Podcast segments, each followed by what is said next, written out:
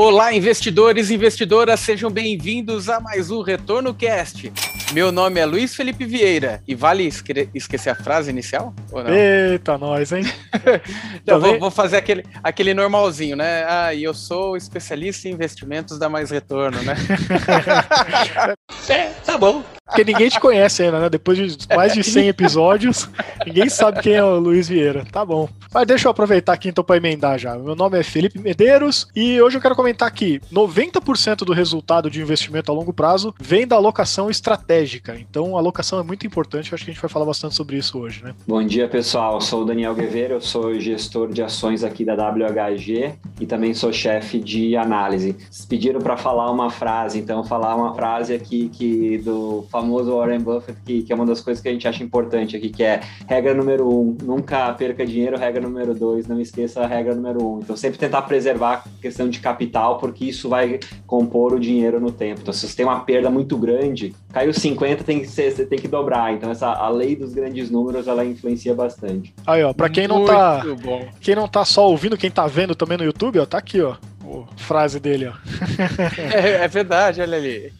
Boa, boa. E hoje, sofisticando o portfólio com a WHG e com a gente aí, Daniel Giver. Até eu ia te falar, Daniel Giver ou Giver? Qual que é o certo? Eu diria que tem várias abordagens, mas é, eu pronuncio Daniel, Daniel Giver. Giver. É, é sobrenome alemão, então não, não é fácil a pronúncia.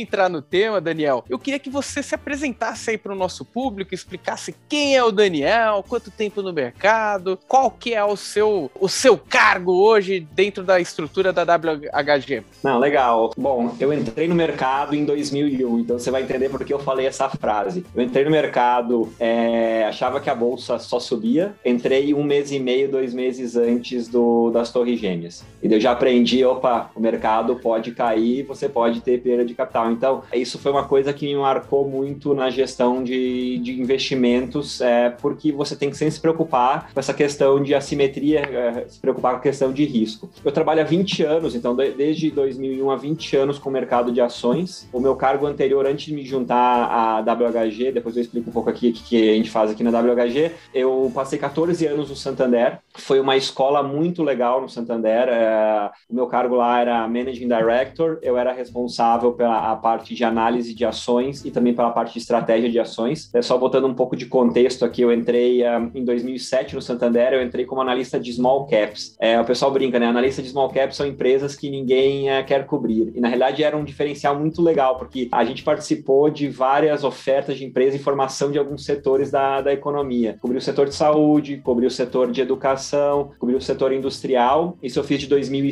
2007 a 2012. Em 2012, eu assumi a área de estratégia de ações. O que, que o estrategista faz? Basicamente, o estrategista é responsável por montar portfólios, tanto para o private, ultra high, quanto para investidores institucionais, para fundos soberanos, é, com o objetivo de bater os índices de mercado. Então, eu fiz isso até agora, março de 2021. Há dois anos atrás, como eu falei, eu tinha assumido a área de research, a área de pesquisa do, do Santander. Foi uma experiência bem legal de liderança, a gente tinha 15 pessoas é, e chegou a levar a área até para 40 32 pessoas, então para aumentar lá o processo de investimento. E até um link aqui um pouco da, da minha carreira e com antes do Santander, eu era responsável pela área de research e análise da, do family office da família Johan Peter. Vocês vão notar aqui pelo sotaque em 30 segundos, sou, sou do sul do país. A família lá é a dona da Gerdau e foi a primeira vez que a gente olhou o investimento internacional, que eu olhei o investimento internacional. Naquele tempo, ninguém se preocupava muito com demografia. A gente começou a estudar impacto de demografia na economia americana e olhar o setor de saúde na naquele tempo. Então, Daniel Guevara é um cara de 20 anos é, de mercado, 14 no Santander, passou antes por, por, por, Family Office e hoje na WHG aqui, junto com, com o Andrew uh, Ryder, que é o CIO, é responsável pela gestão aqui dos portfólios de ações e a parte de, de análise aqui de pesquisa. Muito, muito bem, muito bom, Daniel. E hoje a gente quer usar esse conhecimento, esse conteúdo aí, para a gente abordar um tema que recorrentemente a gente vem falando já, né? Que o Brasil é, vem se tornando um player atrativo ali para investimentos mais sofisticados. E já iniciando o primeiro bloco, é o que tem atraído essa nova leva mais sofisticada de investimentos aqui no Brasil. E o que isso me remete, né? Eu lembro também, eu comecei no mercado financeiro um pouco mais de 20 anos também, e eu lembro que lá no passado as estruturas precisavam ter uma tesouraria muito forte, né? Tinha uma, uma questão de, de renda fixa importantíssima naquele período, mas existiam também aquelas análises de ações, aquelas pessoas que compravam meia dúzia de jornais ali, né? Os gestores, né? Meia dúzia de jornais, olhavam, né? Balanços, etc.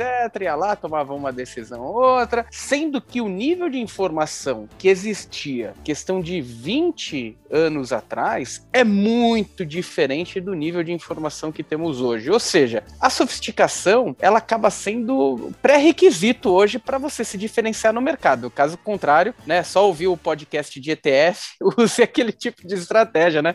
Fique na média de mercado. E por qual motivo você acredita, Daniel, que o Brasil ele volta a ser foco é, para esse tipo de estratégia, esse tipo de investimento que acaba atraindo investidores que buscam uma sofisticação no portfólio? Eu vou dividir a resposta aqui em duas, uma estrutural e uma tática. Eu acho que a questão estrutural, o brasileiro ele é muito pouco alocado em ações. Então você pega lá os fundos da Ambima, é, a gente chegou lá no, no meio da década passada, bateu só 4% dos fundos de ações, é, de, dos fundos totais da Ambima eram de ações. Hoje a gente está crescendo, crescendo, hoje a gente está próximo de 10%. É um valor, obviamente, dobrou de tamanho, mas ele ainda é pequeno quando você compara outras realidades. Você olha o mercado europeu, o mercado americano, as famílias elas investem ao redor de 40%, 50% do seu portfólio em ações, né? Que, na realidade, ações são ativos reais para composição de retornos compostos no longo prazo. É, a gente às vezes tem a, a, visão assim, a ação é muito arriscada. Quando você olha num prazo longo, a ação é onde você vai conseguir ter um retorno acima da média. E o brasileiro, ele tinha muito um viés porque a renda fixa pagava muito acima da média. A gente chegou até o, o, o início desse ano, né, com, com juros ali próximo de 2% de curto prazo, e daí você sentiu uma necessidade, você conseguiu ver lá o ponteiro do teu uh, extrato bancário no final do, do mês não mexia, né? Então você tinha que procurar alguma forma de, de diversificação. Então acho que por esse motivo, e a gente, a gente acredita que por mais que os juros tenda agora, ele está num processo de alta, que o, o, o call do nosso economista-chefe aqui, o Fernando Fenolio, é que passe um pouco de 6% nesse ciclo de Selic, ainda é muito abaixo da média histórica. A média histórica era duplo dígito de renda fixa. Então é difícil você esperar que volte nesse patamar. Ou seja, você quer manter o teu nível de retorno atual, você tem que subir a alocação. E até uma da. Depois, quando a gente fala um pouco da casa aqui, a, a casa ela tem para os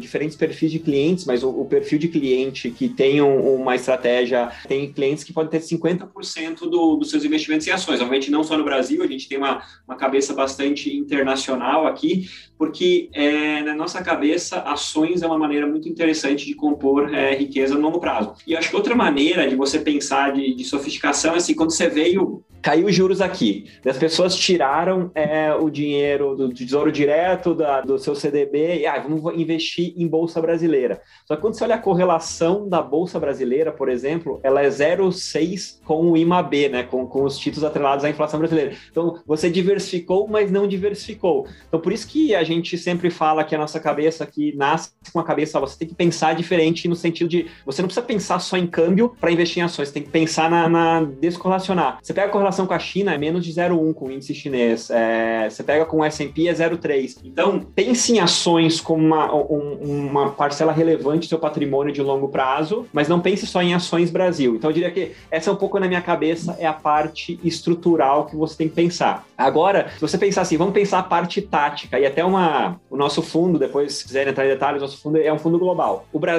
no, no índice, aquele WACRI, que é o All Country World, que é, inclui 50 países, o o Brasil é menos de 1%, ele é 0,6, 0,7%. Ele é muito pequeno. Hoje a gente tem 11% em Brasil. Então isso dá uma dimensão que a gente está otimista com o Brasil. E como é que você olha assim uma, uma questão tática, por exemplo, e até entrando um pouco naquela discussão que a gente estava falando, um pouco de fatores de investimento, né? Quando a gente olha Brasil e quando a gente monta uma estratégia de posicionamento em países, em geografias e temas, a gente gosta de olhar quatro variáveis. Primeira variável, avaliação, valuation, que eles chamam o termo em inglês. Segunda variável, o momentum de lucro, né? Então a parte de crescimento da, do lucro das empresas. Terceira variável, a questão de, de qualidade, se está melhorando o retorno ou não de uma ação do mercado. E a quarta variável, ela é a técnica. E dentro de tudo isso, em cima disso, tem a parte macro. Então pega assim, traduz o, o case de Brasil hoje. O Brasil, quando você olha é, top-down, é, top-down de cima para baixo, ele negocia 11 vezes lucro, que é 10,5 ou 11, que é um em linha um pouquinho abaixo com o histórico, num mundo que está negociando com 15 a 20% de prêmio histórico. Você já tem um componente interessante aqui de valuation. Mas só o valuation por si só não adianta. Você precisa ter, eu brinco que é sempre completar o bingo do Factor Invest. Depois a gente até pode entrar um pouco em detalhes nesse sentido. Segunda coisa, tendência de lucro. Brasil, dado que tinha uma base de comparação fácil né, no passado, né, caiu bastante, esse ano está crescendo o lucro, se você normalizar, mais de 45% a 50% e teve muita revisão positiva. O mercado ele gosta de olhar o momento de revisão. Para você ter uma ideia, o Brasil, a, a Bolsa Brasileira revisou a estimativa de lucro é, em 19% o lucro de 2021 nos últimos três meses. Então, assim, tá, tá tendo um, uma questão de, de momento nesse quesito. Isso leva que o delta de rentabilidade, né, a rentabilidade do seu patrimônio melhore, então a gente está melhorando. E a parte técnica, o Brasil, traduzindo aqui um pouco na parte de, de números, é, você teve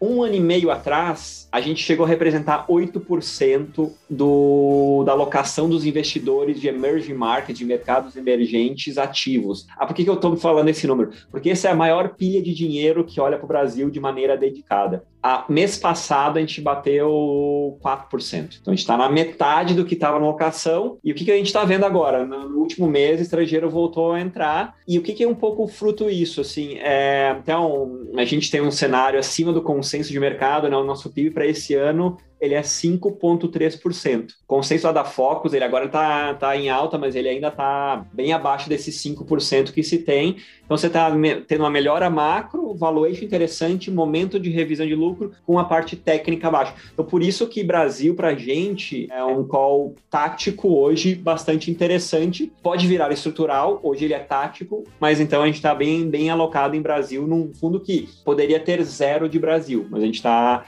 com essa visão construtiva tática de Brasil. Então é um pouco essa nossa cabeça, dividindo aqui o, o, estrutural com o tático. Muito bom. E quando você traz esse conceito do, do tático, significa que pode ser uma posição que vocês coloquem que não envolva um longo prazo, certo? É, taticamente faz sentido hoje, mas é algo que vocês costumam fazer revisões constantes ali. Mas dado que você já abriu para gente que estruturalmente o nosso juros é, deve ficar em torno de 6, um pouco mais ou um pouco menos do que isso, ainda é um cenário muito positivo para a ECT, para a parte de, de renda variável, né? Você acredita, vocês acreditam que esse ciclo econômico e de oportunidade no Brasil deve durar bastante tempo? Pergunta de um milhão de dólares nesse sentido, assim, porque é, o que, que, são dilemas, assim? É, um, você tem um dilema eleitoral ano que vem, você tem, dois, um dilema de situação fiscal, que eu acho que melhorou muito, né? É, se você olhasse, assim, uns três meses atrás, os economistas falaram, não, a gente vai chegar à dívida PIB 100%, 100% é um, é um valor muito alto e começa, as pessoas começam a questionar um pouco.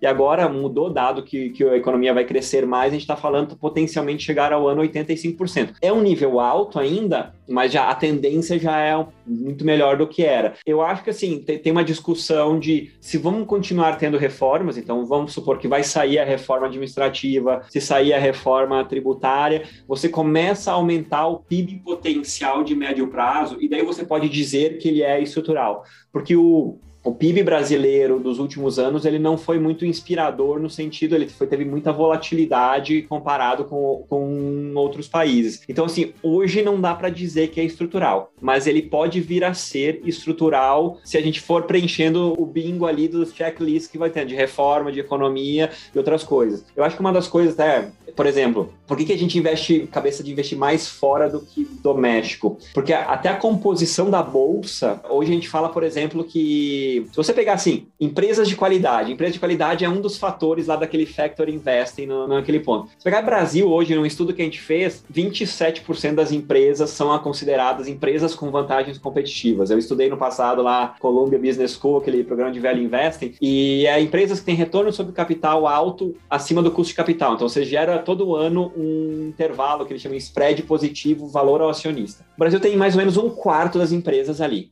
Se você compara outros mercados, o mercado americano, compara o mercado chinês, você soma, você tem o mercado americano, o S&P 500 três quartos das empresas têm essa, essa empresa com vontade competitiva. Então eu brinco que às vezes no Brasil aqui a gente pesca num aquário, então assim, sei lá, tá em lá 30 e poucas, 40 empresas que você consegue de qualidade, é, que na nossa cabeça estão caras, quando você compara lá fora, quando você pode pescar no oceano e pega soma China e Estados Unidos, tem quase 700 empresas. Então assim, eu acho que a discussão, a gente fala muito da parte macro, mas também tem essa discussão da parte de modelos de negócio das empresas. Então assim, uma pergunta até que a gente recebe assim, ah, vocês gostam de que tenha muito IPOs uh, na bolsa? A gente é totalmente favorável porque tem mais modelos de negócio para você aprender, para você fazer a alocação e para você fazer o investimento. Então, então, por isso que na nossa cabeça, assim, hoje a resposta eu diria que não dá para dizer que é estrutural, está parecendo que pode pintar a ser, mas taticamente a gente gosta. É, eu ia te, até te perguntar sobre essa questão de, de, oferta de empresas mesmo na Bolsa Brasileira, porque está previsto aí para 2021. Claro que essas coisas é, monta todo aquele calendário de IPO, aí piora o mercado, todo mundo desiste, então a gente sabe que aconteceu exatamente isso ano passado, né? Mas por enquanto tá, tá aí o pessoal bem otimista, acho que vai ser recorde, né? A previsão de tanto quantidade de IPOs quanto em volume financeiro, né, que deve ter em 2021. Então isso pode mudar bastante o quadro, né, abrir inclusive novos setores que ainda não tem na bolsa, né, dar uma, uma diversificada bem maior falando de Brasil, né? Total, assim, você pega, por que que, quando você fala assim, quando ah, a bolsa brasileira tá barata, e daí você vai olhar vezes, a correlação de vários fundos no Brasil, eles compram as empresas de qualidade que negociam a 30, 40 vezes lucro. Por quê? Porque tem um prêmio de escassez para modelos de negócios vencedores. Se você pegar aqui, por exemplo, hoje da China, da bolsa da China, 51% da bolsa são ações de tecnologia. Bolsa americana, 39% são ações de tecnologia. O Brasil começou a ter vários IPOs nos últimos três anos de, de ações relacionadas à tecnologia, mas hoje é só 9% da bolsa. A gente quer que tenha mais, então eu acho que tem demanda para modelos de negócios vencedores. Então a gente estava até discutindo numa outra reunião aqui. Se eu quiser comprar uma empresa de computação na nuvem eu não consigo comprar na bolsa brasileira diretamente. Você, você compra lá as FENGs, com aquelas maiores lá, pode comprar por BDR, mas não são empresas domiciliadas no Brasil. Eu quero fazer uma ação que pede realidade virtual, não tem na bolsa brasileira. Carro elétrico, se alguma as pessoas querem fazer, não tem na bolsa brasileira. Então, quanto mais modelos de negócio tiver, eu acho que melhor para a indústria de fundos aqui do, do Brasil, que se desenvolveu muito bem nos últimos anos. Então, a gente é otimista com esse cenário aqui de ofertas de ações. É, tem que torcer para as empresas aí, principalmente as que são de destaque, né, que viram aí unicórnios e tudo mais, começaram a fazer IPO aqui no Brasil, né? Porque o pessoal vai lá, faz um puta negócio legal, que tem às vezes alcance mundial, e faz o IPO lá na, na Nasdaq, né? Aí pro brasileiro vai ter que comprar BDR do mesmo jeito, né? Ou seja, tem, tem algumas limitações de BDR, mas já, já é pensa assim, antes de ter BDR, você estava só exposto aqui, você não conseguia participar daquela questão tecnológica da, dos últimos 6, 7 anos ali, que foi uma grande razão da, da alta performance, performance acima da média do, do S&P.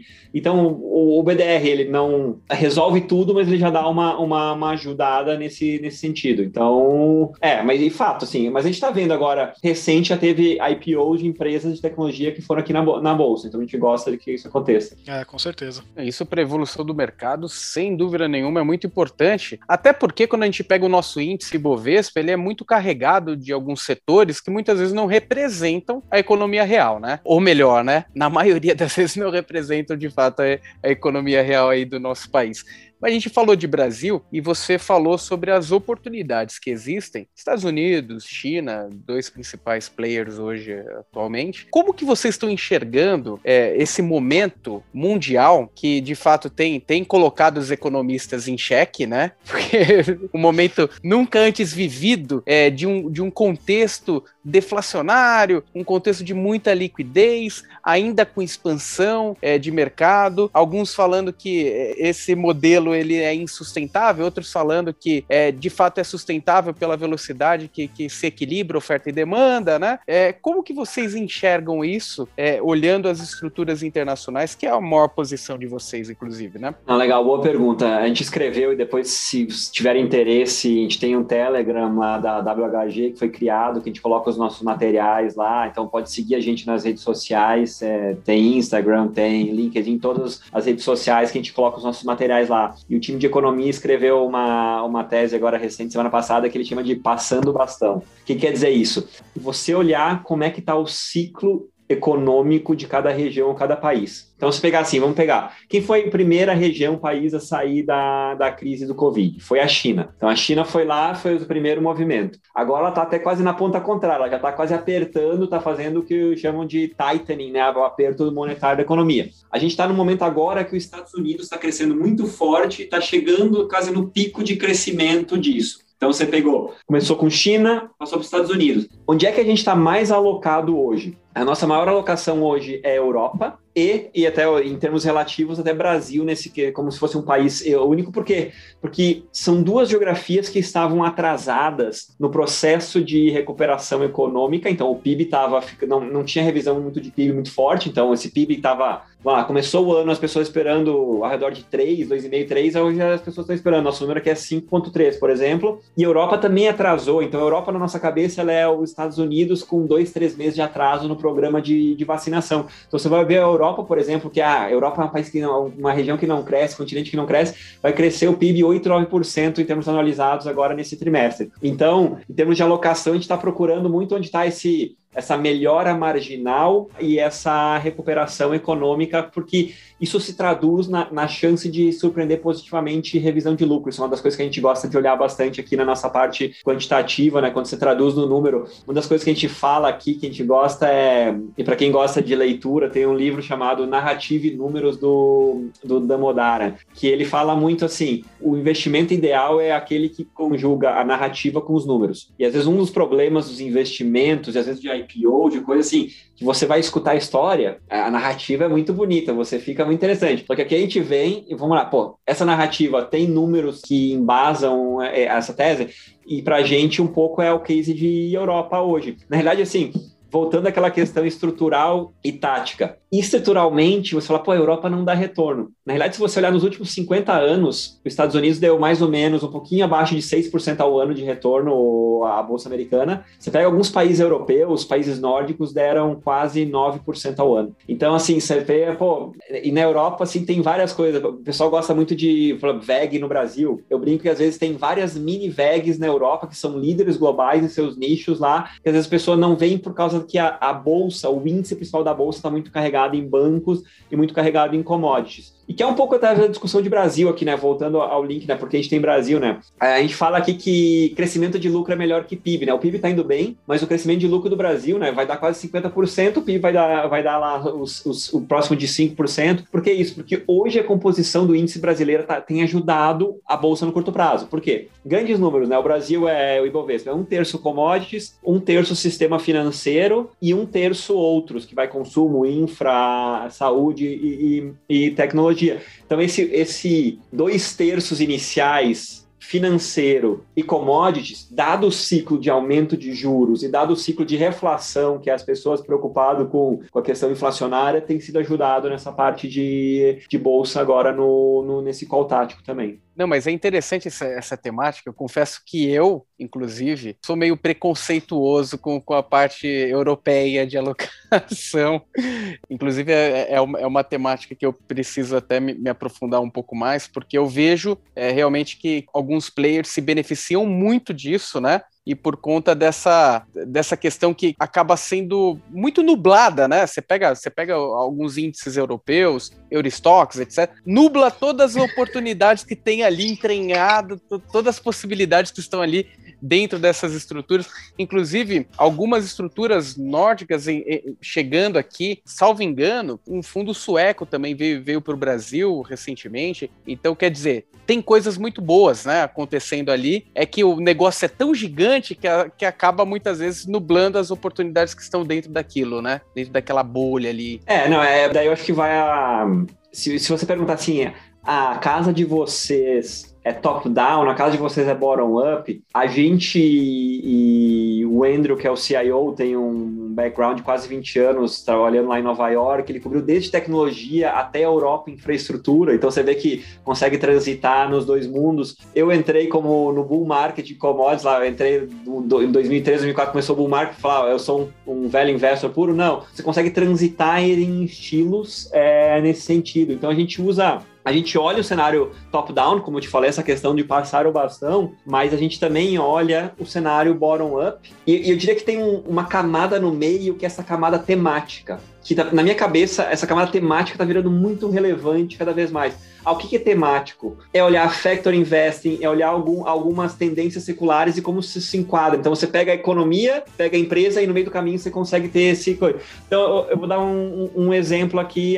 Um, se fosse você pegar a Europa aqui, Europa num call top-down, recuperação cíclica da economia, você poderia pegar uma Daimler, que é uma ação que a gente tem. Daimler, para quem não conhece, é a dona da Mercedes-Benz. É uma ação que negocia sete vezes lucro. Se você tirar a parte da, da listagem potencial de caminhões, vai ser a maior empresa de caminhões do mundo quando for listada, potencialmente agora no final desse ano. A parte de carros da Mercedes está avaliando três, quatro vezes lucro. Pô, três, quatro vezes lucro é muito interessante. Esse é um call cíclico, que você está pegando automotivo, só que a gente faz um stock picking, olha assim, pô, quem é um cara que tem catalisador, que tem um, uma parte aqui temática no meio, que é o que a Daimler está investindo bastante em carros elétricos, então ela já lançou uma, uma, uma EQS lá, que é uma série de, de veículos. Você consegue, dentro de um case, ele tem uma explicação macro, temática e micro para estar tá no, no portfólio. Outra questão, quando você pensa em um call de recuperação econômica, né? Ah, vamos lá de reabertura também, reabertura da economia. A gente tem uma empresa francesa que é a maior empresa de garrafas para champanhe e vinhos da Europa. Então ela pega um pedaço de reabertura, então tem um call aqui eco, é, econômico também, mas aí a parte de, de factor invest, a gente olha essa empresa, né? Geralmente fazer calls de reabertura você compra setor aéreo, setor de shoppings, que são setores que historicamente não tem tanto retorno.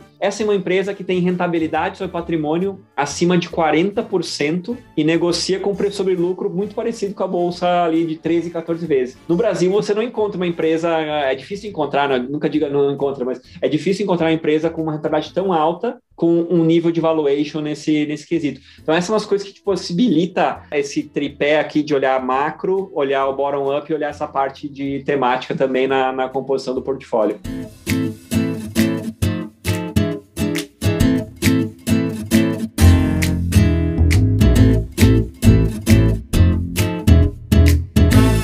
Muito bom. Inclusive, eu queria já entrar no segundo bloco falando sobre isso, sobre esses investimentos por fatores que inclusive é uma temática muito pouco falada aqui no, no Brasil, né? São poucos players que vêm falando sobre isso e que traz um contexto de assertividade muito grande, né? Quando a gente pega históricos de grandes alocadores que, que usam esse tipo de estrutura e vocês usam isso aí também de forma a potencializar os negócios e as alocações que vocês têm hoje no portfólio, né? Eu queria que você comentasse um pouquinho pra gente, o, até antes de comentar, né? O que seria esse Factor Invest, já que a gente tem comentado não recorrentemente, né? Mas é algo que a gente quer comentar cada vez mais com, com mais profundidade, porque alguns aí, ou muitos, né, ainda não ouviram falar desse processo de alocação. Não, legal. Esse é um tema bastante rico, dá, dá bastante espaço para discussão. Tentando simplificar Factor Invest ou fatores de investimento, eu falo que é você olhar o DNA das ações que eu quero dizer o DLA, o DNA das ações? Tem um paper acadêmico, que é o mais conhecido, que é o Fama in French, do ano passado, depois quem, quem quiser procurar na internet, que decompôs o retorno das ações baseado em, em, fatores. Então tem alguns fatores. Os fatores que a gente gosta de olhar aqui, até dei uma pincelada no início, mas, por exemplo, valor. Valor é, é assim, você monta um portfólio das ações mais baratas versus as ações mais caras, isso, isso seria só focar no, na parte de fator. O que quer dizer uma ação barata? É uma ação que tem um preço sobre lucro barato. Na academia, o paper formal era preço sobre valor patrimonial. Eu acho que no Brasil não funciona. Então, já tenho aqui uma customização que a gente fez backtests para mostrar isso. Isso foi minha dissertação de mestrado em 2007, lá quando eu fiz, foi, um pouco sobre, sobre essa temática. Então, valor é olhar a avaliação. Daí tem a parte de qualidade. Qualidade, você pode olhar o que é qualidade. Pode olhar desde o nível de retorno que um negócio gera, então rentabilidade sobre patrimônio, rentabilidade sobre capital investido, até a va variabilidade de lucro, então se tem muita volatilidade no resultado, até a parte de alavancagem. Uma empresa muito alavancada pode ser uma de pior qualidade, pior ou não. Então você tem vários subcomponentes de, de, um, de, um, pedaço desse fator. A parte de, de momentum. Momentum, a academia usa mais a parte de momentum técnico, ou seja, como é que a performance das ações nos últimos é, 12 meses, é, se ela. É, geralmente os, os, vencedores dos meses tendem a se manter. A, a, gente gosta de olhar a parte de momentum operacional, que é momento de lucro. E aqui você pode olhar de óticas diferentes. Você pode olhar tanto o tamanho, está crescendo forte ou não, né? Tanto a ca capacidade de bater o que os analistas, o consenso espera. Então, se você está revisando o lucro para cima, então divulgou um resultado, revisou para cima. E também uma coisa que eu acho muito relevante olhar a segunda derivada, né? Para quem é engenheiro, eu não sou engenheiro, mas gosta dessa questão de, de, de, derivação, é a aceleração de lucro ou de coisa. Então a gente gosta de olhar muito essa questão de de momentum operacional. Daí tem outros fatores, que é, que é, o fator tamanho, né? Que geralmente small caps, que são menos cobertas, elas tendem a ter uma performance maior no longo prazo, tem um prêmio de risco maior, até por causa do, do risco.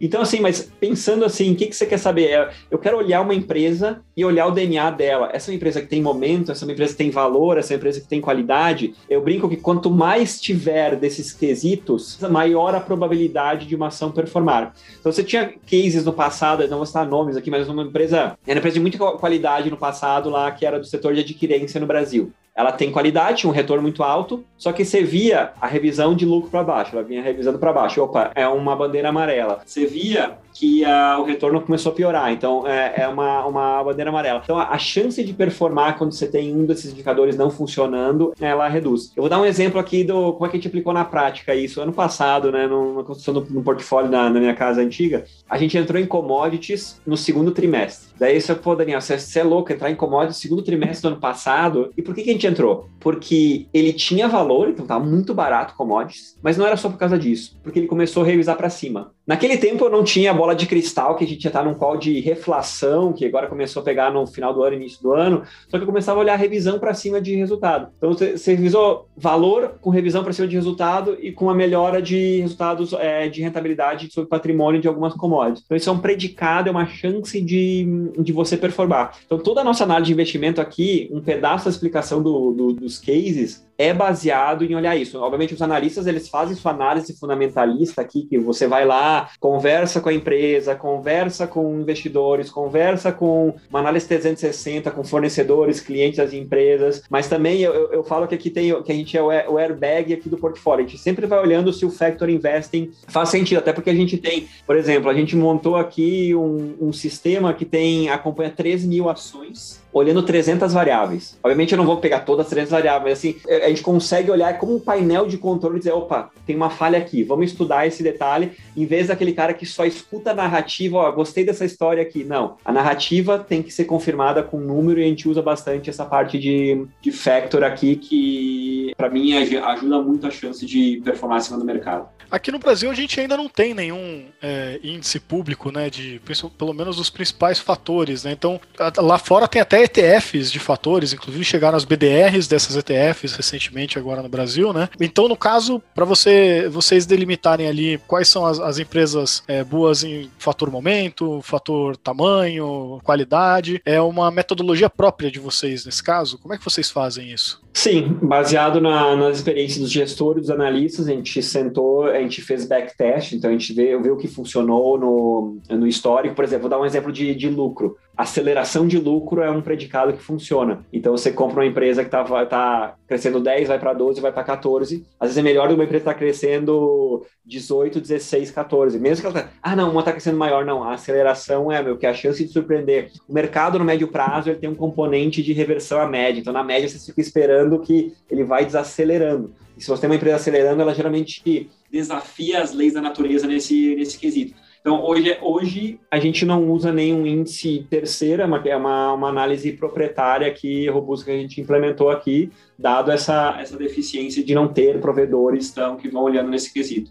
É, isso é até para o investidor pessoa física é muito difícil fazer esse tipo de, de gestão da própria carteira, porque a gente não tem nem ETFs e tal. E para ele fazer todo, todas essas regressões, todas esses, essas metodologias e conseguir criar os próprios fatores é bem difícil, né?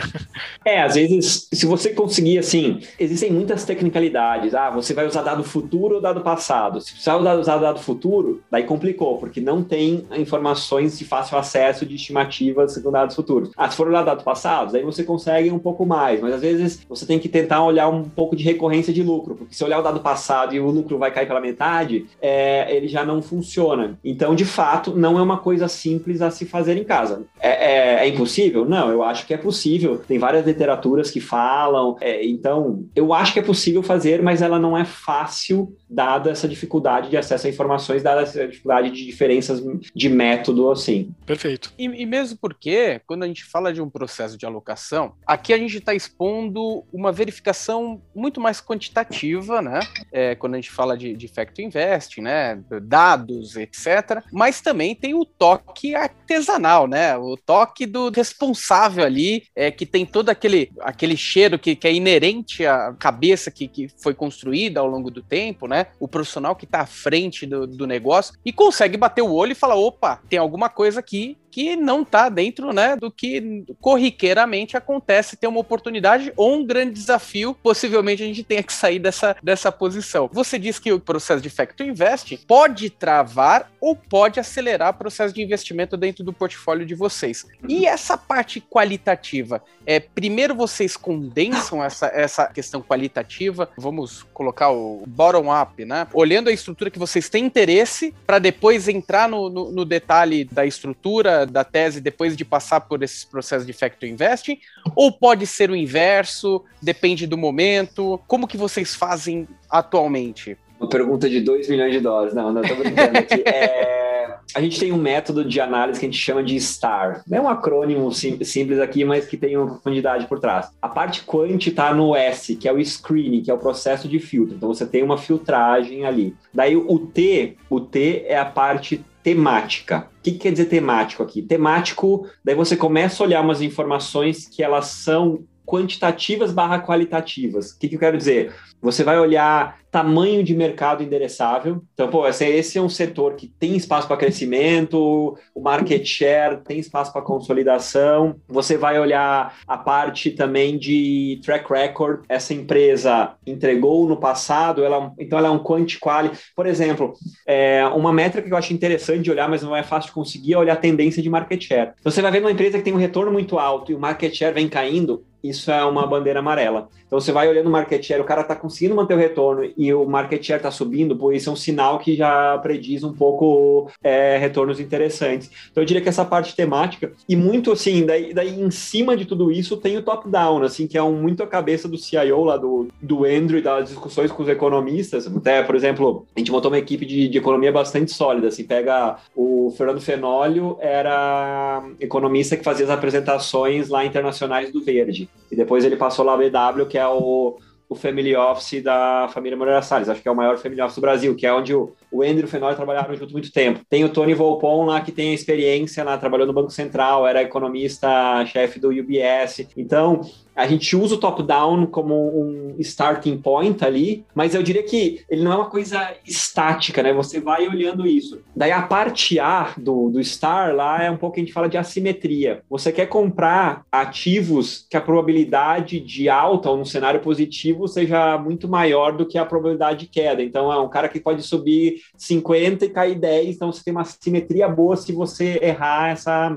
essa equação. Então a gente olha, a gente olha múltiplo, a gente olha DCF, gente olha a taxa interna de retorno, quanto é o múltiplo que você vai sair em dois, três anos de um, é, de um investimento. E daí o R, o R é a parte final, que é a parte de controle. Assim, pô, estamos muito expostos a uma geografia, estamos muito expostos a algum setor, estamos muito expostos a alguma coisa. Qual é o VAR disso? Qual é o stress test disso? Então, eu diria que ele é uma roda que vai girando é, e não é, ela não é estanque, porque o mundo, o mundo tá, tem aquele, se alguém procurar na internet, investment clock, né, que é o relógio global. A gente parece que a gente está girando esse, com uma alta rotação esse reloginho nesse momento. Então, eu diria que não é estático, mas a gente olha esses todos os processos para tentar ajudar aqui. Cara, muito legal. Eu, eu gostei da, de quando você trouxe o contexto como se fosse um painelzão, né, de, de, de avião, várias modelagens ali acontecendo de repente vem alerta, né? Alerta. Opa, vamos ver aqui, né? Vamos, vamos olhar, vamos nos aprofundar nessa oportunidade. E dado a velocidade das informações, como, como as coisas vêm acontecendo ao redor do mundo, é natural que o processo de alocação também evolua, né? E é muito bacana ver e conversar sobre essa parte estrutural, principalmente ah, quando a gente coloca uma sofisticação maior na busca por resu resultados mais eficientes no portfólio, né?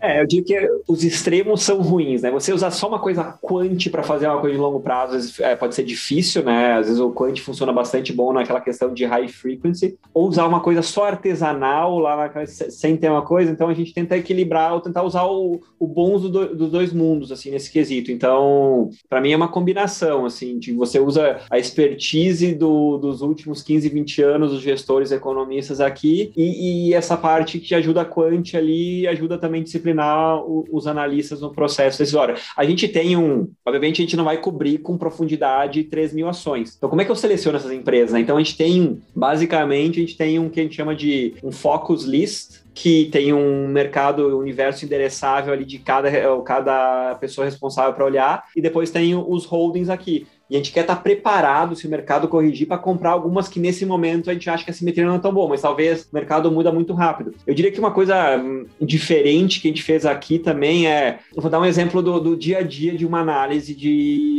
um departamento de de investimentos. Você quer saber se Mercado Livre e eh, Mercado Pago vai ser bem sucedido? Você precisa conversar com o analista de tecnologia, com o analista de bancos eh, e com o analista de, de consumo. A gente aqui, a gente dividiu a cobertura em maneira mais temática. Então tem o Guilherme Novelo, que é um dos caras nossos que fica em Nova York, que ele cobre toda a parte de crescimento e tecnologia. Então, assim, ele transita desde olhar empresas de software até fintech, até as empresas de e-commerce, até as empresas de biotech. Então, tudo que é crescimento alto barra tecnologia fica com ele. Então, não é uma cobertura Frankenstein. Tem uma, uma outra coisa que a gente fez aqui, por exemplo, tem uma pessoa que é o Roland Coltman, que tem 20 anos de experiência no mercado em inglês, que, que mora no Brasil, que ele é o, o nosso analista usava por bond-like. Bond-like é um termo bonito aqui para ações atreladas à taxa de juros. Se você pensar no Brasil, bond-like sempre vem na cabeça o setor elétrico e o setor de concessões rodoviárias. No mundo, não. O mundo é muito mais que isso. Uma empresa de consumo staple, aquela empresa que é um reloginho na, na última década,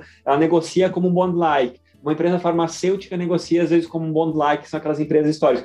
Então você consegue passar uma cobertura que ela era retrógrada, só olhar setores para uma cobertura que passa aquela voltando aquele layer temático de, de novo. Então, por exemplo, a gente tem um analista que olha a parte de cyclicals. Então ele olha desde commodities, que é um call tático que a gente gosta por causa daqueles motivos que eu, que eu mencionei para vocês, até a parte de como é que isso interfere na cadeia do setor industrial, por exemplo, para ver margem no setor automotivo industrial. Então, eu diria que a nossa cobertura, ela tem, além dessa parte quant que ajuda no processo decisório, a parte de, de, cobertura dos analistas, ela não é setorial antiquada, ela é uma cobertura mais temática por correlação e por fatores também. Cara, muito bacana. Inclusive, eu quero aproveitar e ir para o terceiro bloco, conhecer um pouquinho mais da, da estrutura de vocês. Hoje vocês estão com, com quatro fundos, é isso? Quatro ou cinco fundos? Em grandes números, se você pensar, a gente tem duas estratégias. Tem mais veículos para fazer estratégia. Eu vou tentar explicar um pouquinho, assim. WHG, ela é uma wealth que tem uma asset, então ela busca a, a gestão do, dinheiro, dos recursos das famílias eh, ricas do país e tem uma asset que é onde a gente faz parte aqui, que faz a gestão de fundos com foco bastante em ações. Vão, vão ter outros fundos de produtos alternativos. Nossa cabeça é sempre tentar trazer produtos diferentes que, que não tenham muita prateleira. Por exemplo, hoje eu estava escutando que na, na, prateleira lá da XP, a gente é o único long bias global. Então, assim, uma coisa é nesse sentido que a gente pensa.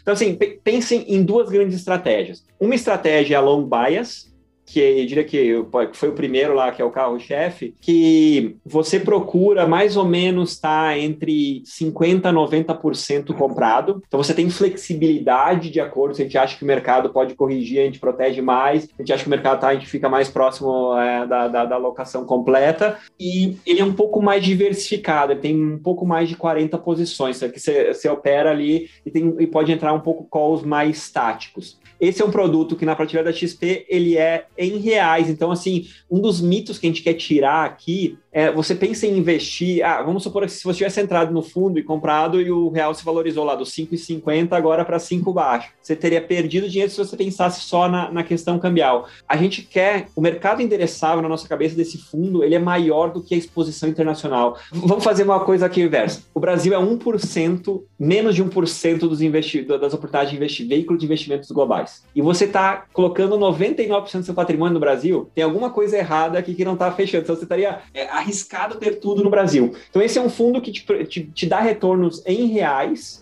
mas que ele descorrelaciona com o Brasil. Você consegue investir aqui na China, na Europa, naqueles cases que eu, que eu mencionei para vocês é, em reais. A gente tem um veículo também para investidores que são profissionais, que ele pode ter a alternativa de fazer em dólar ou em reais, por exemplo, essa estratégia de long bias. Hoje o que está disponível na plataforma lá é esse long bias, que é em reais, que se descorrelaciona com o mercado. E daí a gente tem outro fundo, esse que chama na, na plataforma lá, tá, é, ele chama WHG Retorno Absoluto. Então você quer ganhar dinheiro absoluto no longo longo prazo. E a gente tem outro fundo que a gente chama de WHG Global Opportunities, que ele é um long only. Então ele fica comprado a parte toda a parte do tempo. Esse é um fundo um pouco mais concentrado. Ele tem de 15 a 25 posições, tentando pegar as melhores ideias e ter uma visão um pouquinho mais estrutural dos negócios, é, aquelas teses que eu mencionei de modelos de negócios vencedores. Esse fundo você tem a escolha de, de, de fazer. Você pode comprar ele redeado, então eu quero só a parte descorrelacionada da economia brasileira,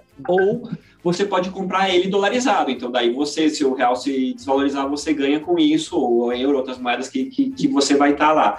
Então, a gente, a gente, quis dar essa flexibilidade de câmbio e coisa para mostrar que investimento estrangeiro, que na cabeça das pessoas é, não, é, é só quando o Brasil está indo mal, vamos tirar o dinheiro. Não. É procurar modelo de negócios vencedores, descorrelacionar com aqui. Você pode ter o retorno, retorno em reais, então não precisa, não precisa ficar preocupado, ah, se o real se valorizar, você vai perder. Você pode investir no, nesse redeado. Então, acho que tem tem duas caixinhas que o investidor deveria pensar aqui. Sim, eu posso ter uma exposição. Na minha cabeça, eu deveria pensar em ter uma exposição fora né, no, do, no longo prazo, né, também nesse sentido. Mas você também tem que pensar que a, a exposição. Eu quero ter mais ações mas eu não quero só estar exposto à bolsa brasileira. Eu quero estar exposto a mercados internacionais. Então, duas estratégias long bias, long only, e pode escolher, né, aqui o, principalmente o long only, que é uma coisa mais comprada, entre estar redeado ou não estar redeado. Perfeito. Você tem a, a estrutura para profissionais, essa que está aberta é para tanto profissionais quanto qualificados, é isso? Ah, hoje na plataforma lá direta da, da XP está aberta para qualificado, mas que eu entendo tem a visão assessor, que daí você consegue acessar o profissional, que tem alguns clientes que podem se enquadrar nesse, nesse mundo também.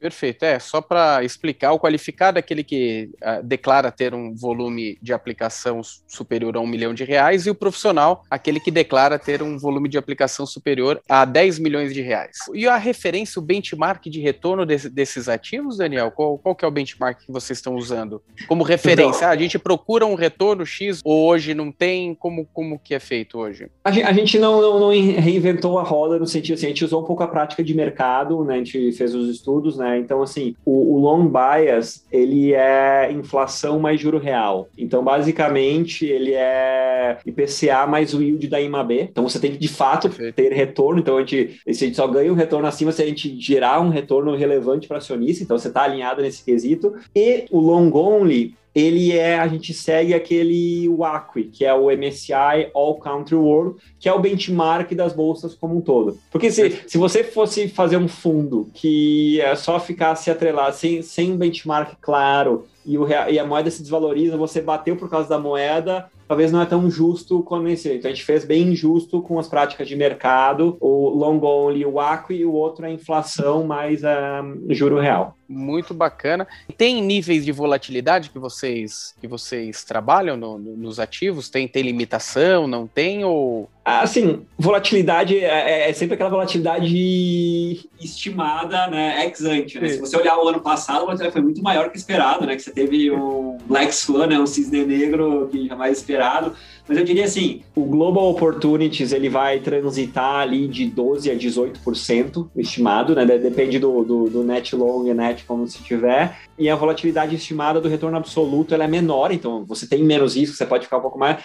Ela é ao redor de 8 a 14. Mas é, lembre-se, são investimentos focados em ações, então você tem que se preocupar, você tem que olhar com um horizonte de prazo maior, aqui não é vai substituir a tua renda fixa aqui, você tem que pensar como composição de capital. Aqui o dinheiro do, dos sócios está tá bem aplicado nos fundos, então a gente está alinhado aqui para isso, com uma visão de compor capital no médio prazo. Então, long only, volatilidade maior, né, de 12 a 18, o long bias, uma volatilidade menor de 8 a 14. Bacana. E como o pessoal que encontra vocês, quais são as redes que vocês estão hoje? É hoje Instagram, gente, né? Você falou. A gente está no Instagram, a gente está no LinkedIn, a gente está no Twitter e a gente está no Telegram. Vou Bacana. até fazer uma propaganda aqui interessante. A gente criou agora um day daily, que a gente chama de top 10, top 10 que são, a gente acha que são as notícias mais relevantes, que são globais, tanto de macro quanto de empresas, e também tem a parte doméstica. Então, você lê os top 10, você está meio que informado pro, pro teu dia a dia. Diariamente? Vocês Diariamente. fazem isso? Que bacana. Poxa, bem legal. Só digitar lá WHG já, já encontra vocês na, na, nas plataformas, certo? Sim.